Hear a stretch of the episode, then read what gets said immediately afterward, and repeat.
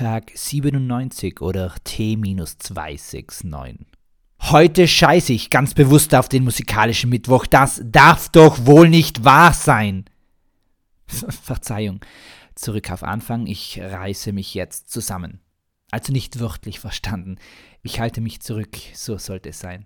Aber wirklich, heute hat eine Tageszeitung in Südtirol und nach diesem Artikel schreibe ich sicher nicht mehr die Tageszeitung, weil sie sich eine solche Auszeichnung nicht verdient.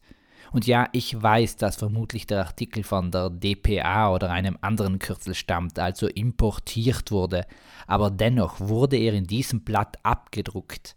Der Titel Jill oder Melania. Genau. Wer wäre die bessere First Lady? Mir stocken vor Entsetzen die Finger. Immer noch. Eine ganze halbe Seite hat sich damit befasst, welche Vorzüge die beiden Damen der anderen gegenüber hätten, um als Gattin des Präsidenten von Amerika aufzutreten. So als würde die aus diesem spannenden Battle hervorgehende Siegerin den neuen Präsidenten heiraten. Es mag sein, dass eine First Lady ein wichtiges Amt inne hat und an Michelle Obama ist zu sehen, wie gut und wirkungsvoll dieses auch ausgeübt werden kann. Aber es geht dennoch noch um politische Richtweisen. Ja, der Feminist in mir lässt mich jetzt aufhorchen und rät mir zur Nachsicht und zur Ansicht, dass es beim Showdown zwischen einer hohlen Orange und einem Balletttänzer, eine Anspielung auf den Tanz der sterbende Schwan aus der Schwanensee, vielleicht weniger um Politik gehen wird, besonders weil einer davon weniger drauf aus ist, sondern eher Stimmungsmacher ist. Er könnte optimal der Typ sein, der bei Publiken als Vorklatscher agiert. Leider würde er das nicht tun, sondern erst klatschen, wenn er etwas sagt. Oder aber er klatscht einmal und applaudiert sich dann selbst, sodass es nicht mehr aufhören würde. Bei einem solchen Duell vielleicht lohnt sich wirklich die Frage, ob nicht anhand einer couragierten Frau die Regentschaft an Wichtigkeit erlangen könnte.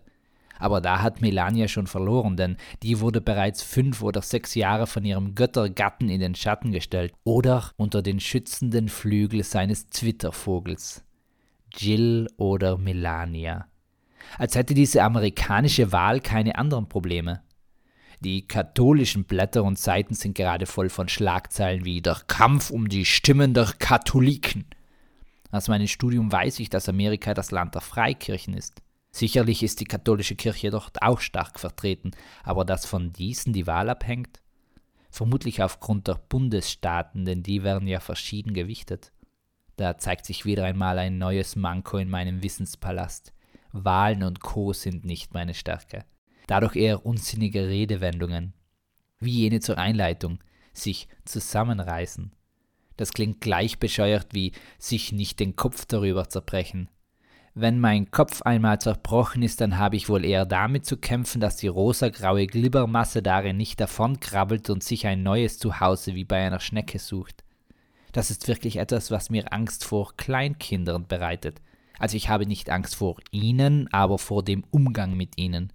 Vorsicht ist geboten, will ich damit sagen, weil ihre Schädeldecke noch weich ist und damit sehr gebrechlich. Hals- und Beinbruch ist auch so ein Irrsinn. Verständlich wäre der Wunsch bei einem Skate-Contest. Da sollte sich jemand wirklich nicht Hals und Beine brechen, weil sie noch gebraucht werden. Aber auf der Bühne? Da ist die Wahrscheinlichkeit, dass jemand sich die Beine bricht, doch geringer, als dass jemand von einer herunterfallenden Lampe getroffen wird, würde ich jetzt mal schätzen.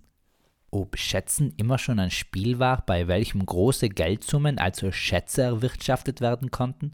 Fragen über Fragen. Da wohl lieber eine Lektion.